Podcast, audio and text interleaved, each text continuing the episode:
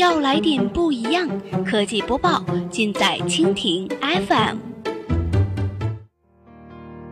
欢迎收听科技天天报，本节目由蜻蜓 FM 独家制作播出。收听更多内容，敬请收藏订阅本节目或持续关注蜻蜓 FM 科技频道。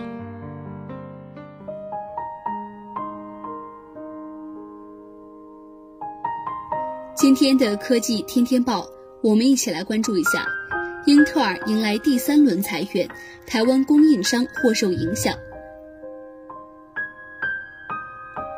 英特尔将在本月底迎来第三次裁员浪潮，主要针对全球销售和营销部门。有业内人士透露，预计此举措将会影响到台湾的供应链厂商。今年四月，英特尔宣布将在全球各地进行裁员，预计裁员一点二万人，达到其全球员工总数的约百分之十一。英特尔的前两轮裁员主要是针对的是移动设备服务以及性能不让人满意或是缺乏商业潜力的产品线。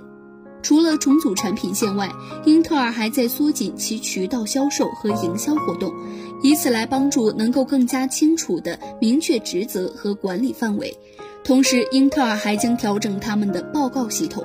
未来位于各个国家的分部将直接向美国总公司报告工作，而不是像以往的同欧洲、非洲、亚太或拉美等地区总部报告工作。惠普、联想、华硕和宏基等一线品牌将在美国总部设立专门的团队，处理和英特尔的合作关系。其他规模较小的厂商将由英特尔在各个国家的分部负责与其的合作关系，然后再报告给美国总部。